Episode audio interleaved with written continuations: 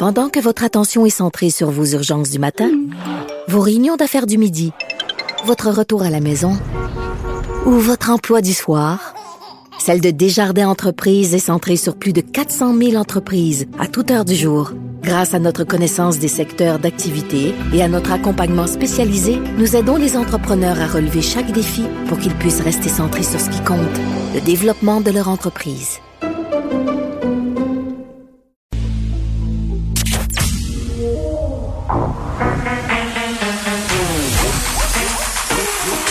Elle a une opinion sur tous les sujets. Pour elle, toutes les questions peuvent être posées. Geneviève Peterson. Cube Radio. Salut tout le monde, j'espère que vous allez bien. Bienvenue à l'émission. On va passer deux heures et demie ensemble. On est vendredi, il fait super beau, mais j'ai envie de dire que le ciel est quand même assombri par une nouvelle qui ébranle quand même fortement le milieu artistique. Euh, un célèbre producteur, là, entre autres de l'émission Tout le monde en parle, euh, qui est vraiment très très connu dans le milieu de la télévision. Là, c'est lui, euh, entre autres, qui a produit un gars fille. C'est lui qui a négocié aussi l'exportation de ce concept-là à l'étranger. Là, on sait que Gun a été un succès à l'échelle planétaire. Luc Wiseman, donc, est accusé d'avoir agressé sexuellement une mineure, en plus de lui avoir fait des contacts sexuels, de l'avoir frappé et d'avoir produit de la pornographie juvénile. Donc, euh, vraiment, là, des crimes qui auraient été commis entre 2018 et 2021. C'est très, très choquant comme accusation et bien sûr, on va en reparler avec Nicole Gibault en début d'émission. Aussi, aujourd'hui, on va parler du mouvement ultra-conservateur et religieux qui est derrière, en quelque sorte, la campagne contre MindGeek et le milieu de la porno en général. on a vu beaucoup euh, de productions, de pétitions. On a vu euh, ce groupe-là, euh, prendre la parole pour mettre fin finalement à tous les sites de MindGeek parce que bon le plus populaire étant Pornhub bien entendu là qui a été au cœur d'un scandale de pédopornographie. Gros dossier de Laurence Niosi à Radio Canada donc une croisade chrétienne pour fermer Pornhub. Puis souvent des trucs euh, sur lesquels je m'interroge. Tu sais quand euh, on a tout à coup des des groupes de personnes qui font des sorties pour lutter contre un phénomène en particulier tu sais d'aller voir qui derrière ça? Tu sais, qui a intérêt à ce que ces sites le ferment? Et là, je pense qu'il faut tout de suite se dire là, qu'à la base, ce qui a été révélé là, euh, en ce qui concerne Pornhub était excessivement problématique. Là, le contenu qui met en scène des personnes qui n'ont pas consenti, le contenu qui met en scène des mineurs, c'est, c'est pas c'est pas bien, c'est pas une bonne affaire, c'est criminel. Mais ce groupe-là qui s'appelle Exodus Cry, vraiment, euh, son objectif à peine caché, c'est tout simplement d'abolir la pornographie. C'est là euh, où moi, je débarque un peu. Mais ce qui est quand même assez capotant, c'est parce que justement Pornhub a connu, si on veut, ce scandale-là, toutes sortes de personnes qui sont pas des abolitionnistes, euh, qui sont pas nécessairement anti-porno, qui se sont joints à des marches, qui signent leurs pétitions, euh, des, même des militantes féministes. on a la scénariste indépendante Julie Miville Deschaines. Euh, bon, elle dit quand même, là, puis je, vais être super honnête là-dedans, Madame Miville Deschênes, qu'elle se distancie euh, d'Exodus Crime, mais quand même, ce groupe-là est vraiment euh, à la base de toutes sortes de manifestations comme contre Pornhub, pardon, donc on va en parler un peu plus tard à l'émission. Là, je le disais, c'est vraiment euh, le, le beau temps. Il fait 32 degrés dehors. La fin de semaine s'annonce quand même pas pire. on annonce de la pluie à Montréal, mais ailleurs au Québec, je pense qu'il va faire très, très beau. Je vois un peu partout passer des plans. Tu sais, euh, les gens qui vont possiblement se réunir. ma, mère à moi est sur le lac Saint-Jean à l'heure où on se parle. Bon, elle suit toutes les consignes sanitaires, mais c'est comme l'été là qui vient de débarquer. Euh, si tant est qu'on se dit, ok, est-ce que avant le 28 mai, on va assister à un relâchement? Aujourd'hui, au niveau des cas, on est quand même à 752 moi, ça me fait un petit choc. Je me fais, OK, on est quand même dans une certaine euh, augmentation des cas. Baisse des hospitalisations, par contre. Il faut se raccrocher à ça. On, en a 23 de moins, malheureusement, 9 décès. Mais vraiment, c'est une question qu'il va falloir se poser. Est-ce que le gouvernement a bien communiqué? Est-ce qu'on a bien fait de garder, si on veut, le couvre-feu jusqu'à vendredi prochain? Moi, je pense que ça va tricher en malade. En fin de semaine, les gens vont complètement s'en foutre, vont se dire, hey, tu sais, la semaine prochaine, on va avoir le droit. Pourquoi cette semaine, on n'aurait pas le droit? Une semaine, ça va rien changer. sais, vous voyez le topo. Euh, on parle euh, de tout ça, mais on va se parler aussi de Nicodère avec Victor Henriquez, qui est expert en gestion de crise et relations publiques. Victor, salut. Bonjour Geneviève. Bon, déconfinement, fin de semaine de trois jours. Moi, je vois du monde autour de moi qui s'organise des plans de chalet, qui veulent aller faire du bateau, qui veulent faire des barbecues, puis qui se disent, hey, pour vrai, le, le 28 mai, c'est juste dans une semaine. Qu'est-ce que ça peut bien faire si on se voit en attendant? Ça changera pas grand-chose. Ben, c'est sûr que euh, le gouvernement a fait un pari, euh, un pari de transparence hein, euh, la semaine dernière en disant voici le plan de confinement, qu'on commence le 28. Je pense que tu as amené un élément essentiel. C'est pas pour rien que le couvre-feu reste jusqu'au 28. Ouais. Parce que le gouvernement nous le dit, à l'extérieur, les risques sont moindres.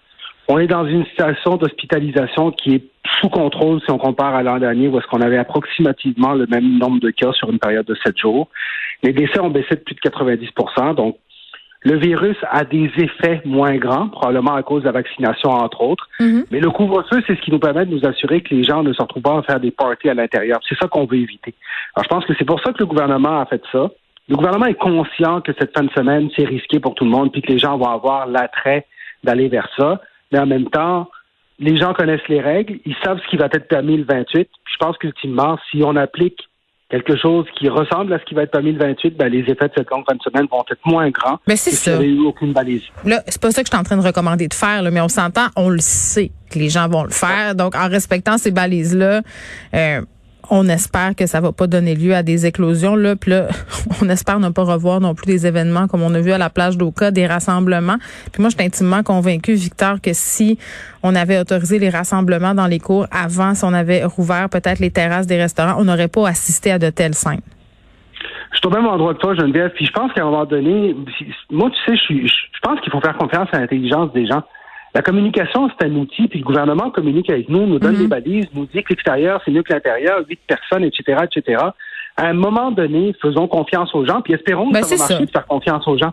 Ben moi, je pense que ça va marcher. À un moment donné, je pense qu'on a tous compris là, la dangerosité du truc, c'est-à-dire que puis c'est plate à dire, là, ça nous aura peut-être fallu des événements comme le Gym de Québec pour comprendre que on peut contaminer bien des gens juste euh, en étant un, un super propagateur, finalement, là, pour se dire, ben écoutez, euh, on va faire, on va suivre les règlements chez nous, on va faire euh, tout ce qui nous est dit, puis finalement, on aura plus de liberté. Je pense que ça, les gens sont assez intelligents pour le faire. Puis à un moment donné, je pense qu'on était un peu tanné aussi de se faire infantiliser par le gouvernement, puis de se faire un peu, euh, j'appelle ça un peu la carotte et le bâton, là, tout le temps se faire miroiter une carotte, puis dire si vous êtes gentil, vous avez droit à ci puis à ça. Je pense qu'on est rendu ailleurs. Là. Oui, puis tu peux pas dire, allez vous faire vacciner, mais vous aurez rien en Ben retour. c'est ça, ça marchait plus là. ça, cette récompense-là, ça marchait plus. Alors moi, je, moi, je suis, je, te dirais que je suis assez satisfait de ce que le gouvernement a fait. On Mm. sait c'est quoi les balises, elles sont claires. Euh, puis moi, sérieusement, c'est un appel qu'on doit tous faire aux gens. Rester dans des balises qui sont raisonnables, parce qu'ultimement, on veut tous avoir de la liberté cet été. Oui. Alors, on est tous responsables de ça. Faut se comporter, comme dirait ma mère. Comportons-nous. Euh, Exactement. On se parle de Denis Coderre. Là, euh, total disclaimer, Victor, tu as longtemps travaillé avec Denis Coderre, donc tu le connais bien. Euh, ça me fait rire parce qu'il y a un meme qui circule euh, de Real Slim Coderre. Là, ça... Évidemment, on fait référence à Eminem ici. Euh, deux affaires. Deux affaires qui ont, à mon sens, entaché euh, le nouveau Denis Coderre parce que c'est ce qui nous euh, c'est ce qui nous présente hein, depuis qu'il s'est lancé dans la course à la mairie de Montréal. Dit qu'il a changé. Essaie de rajeunir son image. Euh, certains disent aussi qu'il essaie bon de paraître woke. Euh, Là, deux mauvais coups vraiment tour à tour euh, pour la campagne de Denis Coderre. On va se parler en premier de la fameuse photo style un peu gangster là, qui a circulé un Ouais. peu sur les sur les médias sociaux euh, a été supprimé du compte Instagram de Monsieur Coderre mais semble être toujours sur Twitter là J'ai- je suis pas allée voir euh, depuis la dernière heure mais en tout cas la dernière fois elle est encore là où on voit Denis Coderre dans une position les bras croisés debout un peu le regard défiant pose vraiment classique de certains rappeurs là je pense qu'on a tous reconnu ça photo qui a été prise par Heidi qui est une photographe et qui se présente aussi dans l'équipe Coderre aux prochaines élections.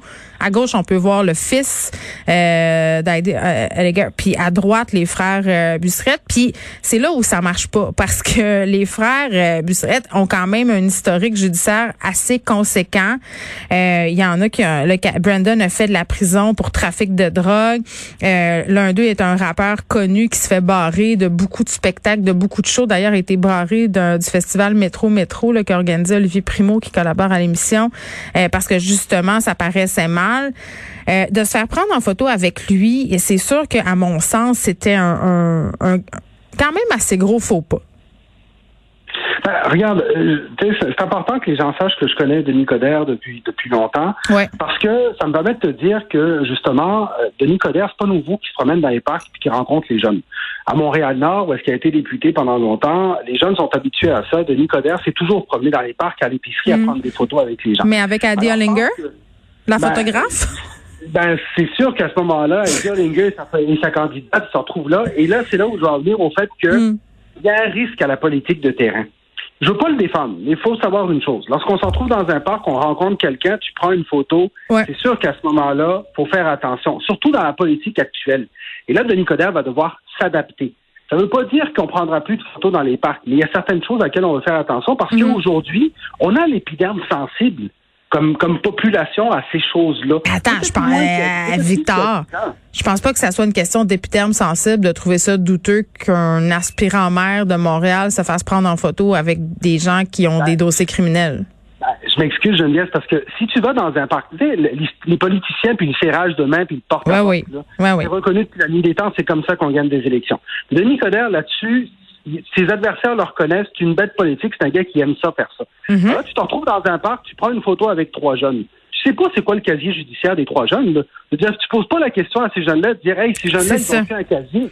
L'important Ben, après ouais. ça, c'est de réagir, par exemple. Donc là, c'est là où je suis comme, OK, attention, là. Là, ils ont retiré la photo, faut qu'ils le fassent. Mais en même temps, faut être conscient aussi que aujourd'hui, on est dans une situation différente. Puis oui, je pense que l'épiderme est plus sensible. Mm. Parce qu'ultimement, est-ce que c'est un problème qu'un politicien prenne des photos dans un parc avec des jeunes? La réponse, c'est non. Tu vas pas leur demander, hey, t'as-tu un casier? OK, mais attends, Victor, puis là, je veux pas, euh, je veux pas te mettre en boîte, c'est vraiment pas ça euh, le but, là. Mais tu sais, je lisais, c'est ça, on jase. Non, mais je lisais l'article, puis tu sais, honnêtement, là, de dire que c'est pas planifié, sais, tu te promènes dans un parc avec- une photographe, tu prends des photos avec les gens, ça, je le comprends totalement, puis c'est vrai que c'est le style à Coder, euh, puis c'est vrai que tu fais pas un- une vérification des antécédents judiciaires des- de chaque personne avec qui tu te fais prendre en photo. Là. Il y a plein de politiciens qui se sont ramassés dans l'eau chaude euh, parce que justement, dans des manifs ou même dans des événements, ils se sont fait prendre en photo avec des gens un peu douteux, des radicaux. Ça, tu sais, on en a vu des histoires de même. Ça me fait penser, par ailleurs, euh, je sais pas si tu te rappelles, quand Ludivine Redding, qui incarne Fanny dans Fugueuse, était montée sur la scène d'un festival pour danser là, avec un rappeur qui était un proxénète allégué. Là, on est un peu dans le même euh, dans, dans, dans le même genre de dossier là où on prêche un peu euh, par euh, bon par ignorance. On n'est pas de mauvaise foi, mais en même temps, là, on, on dit tout ça. Puis Denis Coderre est quand même allé dire que que, que Kegoun, c'était l'un de ses rappeurs préférés. Donc, il devait le connaître. C'est, moi, c'est juste là où je décroche un peu. Et c'est, et c'est, je, je suis au même endroit que toi. Et c'est là que j'ai un enjeu aussi. C'est Et ça. c'est là où, justement, il va falloir que M. Coderre fasse attention. Il faut que Denis Coderre fasse attention parce que le retour de Denis Coderre, certains parlent du nouveau Denis Coderre. Moi, honnêtement, pour moi, c'est un retour. C'est un gars qui a l'air plus à l'aise. C'est un gars qui a toujours été un gars de terrain. Il aime ça aller serrer les mains puis aller au Ouais. Parler avec les gens. Ouais. Fasse attention parce que on doit faire attention avec qui on parle. Quand on dit Kegoun, c'est un de mes rappeurs préférés, Ouais. il y a une équipe qui doit autour de lui dire hey, attention, Kegoun, c'est quelqu'un qui a un casier, qui a un dossier judiciaire. Alors là, c'est la même chose que pour Ludivine euh. Je pense que quelque part, il faut que les gens fassent attention à qui on côtoie. Et oui, il y a des vérifications qui doivent être faites, puis on ne doit pas le mettre dans un contexte. Moi, c'est pas la photo qui me dérange. Mm. La photo me dérange C'est l'après. Ce qui me dérange, c'est- c'est l'après. Ce que tu viens de dire, c'est important, cet élément-là. Et justement, je pense qu'à travers ça, on peut, je sais que tu veux me parler également de la situation d'Ali Nestor. Ben oui. Il y, a, il y a de la prudence à mettre en place autour de lui Mm. parce que on veut beaucoup à ce moment-ci, on veut beaucoup démontrer qu'il y a un nouveau Denis Coderre, que le gars de terrain est de retour, qu'il est présent sur le terrain, Ouais. mais ça vient avec des risques. On peut-tu se dire, lui être remis en face par ses adversaires. on peut-tu se dire, Victor Enriquez, que c'est pas un nouveau Denis Coderre? C'est, à mon sens, c'est juste un Denis Coderre qui va mieux. Quand il a quitté la politique municipale la dernière fois, il allait pas bien. je veux dire, il avait l'air vraiment fatigué. Je pense que le naturel va revenir au galop en ce qui concerne M. Coderre, qu'on qu'on aime ou pas. Puis c'est vrai que, tu sais, quand tu veux te montrer ouvert, puis quand j'ai l'impression qu'ils sont sa petite manie de vouloir être au goût du jour pour aller chercher un certain électorat de Projet Montréal, euh, ça va y mordre là derrière et c'est ça qui est en train d'arriver. Là, tu me parlais de vérification d'antécédents à l'Inestar. Moi, à l'Inestar, je tombais en bas de ma chaise. Euh, Victor, là, il est venu ici à l'émission comme invité plusieurs fois pour nous parler de son organisme Prince-Princesse de la rue. Euh, là, on a appris euh, qu'il fait face à des allégations de voies de fait d'agression sexuelle par son ex-femme, euh, que cette femme-là a porté plainte contre lui en mars dernier à la police de Repentigny. Euh, aucune accusation qui a été portée encore contre Nestor. Là, il va comparaître le 26 mai, mais quand même, qui se présente pour l'équipe Coder. On est en train aussi d'y remettre une médaille à l'échelle euh, provinciale. Évidemment, ça n'aura pas lieu, mais personne vérifie. C'est parce que c'est quand même euh, facile à trouver, là, quelqu'un qui fait face euh, à des allégations puis qui a des plaintes à la police. Ben, tu vois, moi, ce qui, ce qui m'étonne plus que personne vérifie, parce qu'il y a peut-être des choses aussi qui n'étaient pas vérifiables à ce moment-là. Ouais. C'est personne vérifie, mais pourquoi est-ce que la personne ne le dit pas? Et c'est là où est-ce que, quelque part, euh, ça, c'est super important dans, dans, le domaine de la gestion de réputation, c'est de dire, quand il y a quelque chose à ton sujet, dis-le mhm. parce que ça va se savoir. faut arrêter de croire que ça. ne se sait pas. Ça va se savoir. Ben, surtout en politique, là, on, s'entend-tu? Ça a pris quelques heures après qu'il soit sorti comme conseiller spécial de Denis Coderre pour que ça sorte. Alors justement, lui, il savait. Alors, c'est là où je comme pour moi, c'est important que les gens soient conscients que quand il y a quelque chose qui t'arrive, tu as le droit de te défendre, il y a une justice et tout mhm. ça. Soyons confiants de ça, mais dis-le qu'il y a quelque chose qui s'en vient. Parce que sinon, tu mets, tu mets ces gens-là dans l'embarras d'une certaine façon. Sais, tu parlais, c'est vrai que c'est, pour moi, c'est pas un nouveau de Nicodère. Oui, il y, a, une nouvelle mentalité, oui, il a l'air plus ouvert et tout ça. Mais quelque part, le politicien, on le connaît tous. On l'aime, on l'aime pas, c'est un gars de terrain. L'important, c'est de s'assumer. Puis ça, en termes de communication, c'est essentiel c'est de s'assumer puis de réagir. Alors, à partir du moment où est-ce qu'on assume ce qu'on fait, à partir mm. du moment où est-ce qu'on réagit, par exemple en retirant la photo ou en s'excusant, ou peu importe, mais qu'on est réactif et sincère, les gens vont te le pardonner. On n'a pas ben, besoin de se mettre en boîte. Les gens sont compréhensifs là-dessus. Mm. Et c'est là-dessus qu'on doit s'assurer, tout politicien doit s'assurer d'être prêt à réagir et d'assumer leurs gestes. Denis Coderre, euh, quand il a réagi aux allégations qui sont faites, qui sont faites envers euh, Ali Nestor, euh, continue à l'appeler son ami, tu sais a dit qu'il n'y avait aucune accusation, mais qu'il pouvait pas le laisser sur son équipe, si on le comprend bien. Mais est-ce que, tu sais, advenant le fait là que finalement euh, ça se rende pas au bout cette affaire-là, qu'il soit reconnu non coupable, Ali Nestor, est-ce que c'est envisageable pour M. Coder de le ramener? Parce que tu sais ils ont l'air très très ça se peut pas. Je pense pas que ce soit nécessaire. Honnêtement, je pense pas que ce soit nécessaire de prendre ce risque-là de toute façon. Tu sais que les procédures judiciaires, c'est des longs processus. Euh, Denis Coderre est en élection au mois de novembre. Je peux pas croire qu'il savait pas, Victor. on dirait que je, le crois pas. C'est impossible. Je veux dire, tu t'apprêtes à donner une responsabilité euh, presque de chaîne garde de la sécurité publique à Montréal à quelqu'un, puis tu sais pas. Ça me rentre pas dans la tête qu'il était complètement pas au courant de tout ça. Tu sais, Geneviève, appelle-moi naïf, mais moi, je les, moi, je crois les politiciens en général quand ils parlent. Moi, je pense pas que les gens en politique se lèvent le matin pour mentir aux gens. Honnêtement, là, puis peut-être que c'est moi qui est naïf j'ai fait de la politique dans ma vie, j'ai adoré ce domaine-là, j'ai côtoyé beaucoup de politiciens dans ma vie, mm. puis ça me frappe toujours cette façon, cette tendance qu'on a à ne pas croire le politicien quand il parle. Je veux dire, c'est des gens comme toi puis moi. Il y en a qui disent la vérité, il y en a qui mm. la disent pas. Mais moi, je, foncièrement, je pense que les gens disent la vérité. Maintenant, est-ce que c'est normal qu'ils ne le savaient pas? C'est là où je reviens au fait que non, c'est pas normal qu'ils ne le savaient pas. Puis ce qui est pas normal, c'est que son collaborateur, qui lui aussi se dit son ami, ne lui disent pas Hey, tu sais quoi, je suis dans une situation difficile. T'as raison. Ça, c'est un enjeu. Mais ça, c'est justement dans la compréhension de dire tout ceci. Puis tu sais, je veux pas juger Ali Nestor là-dedans. C'est, ça lui appartient, c'est ça. Non, mais de toute façon, c'est une enquête qui est en cours. On sait rien. Exactement, on sait rien. Mais ultimement, il faut qu'on prenne conscience justement de cette pression publique. C'est ça 2021. Tout se sait, tout se dit. L'information, elle circule. Et ça, on ne peut plus vivre dans, l'illusion que quelque chose ne sera pas, hmm. qu'on peut continuer à vivre, comme si de rien n'était. Il faut s'adapter à la situation, heureusement ou malheureusement pour les gens. Victorine Enriquez, merci, qui est expert en gestion de crise et relations publiques.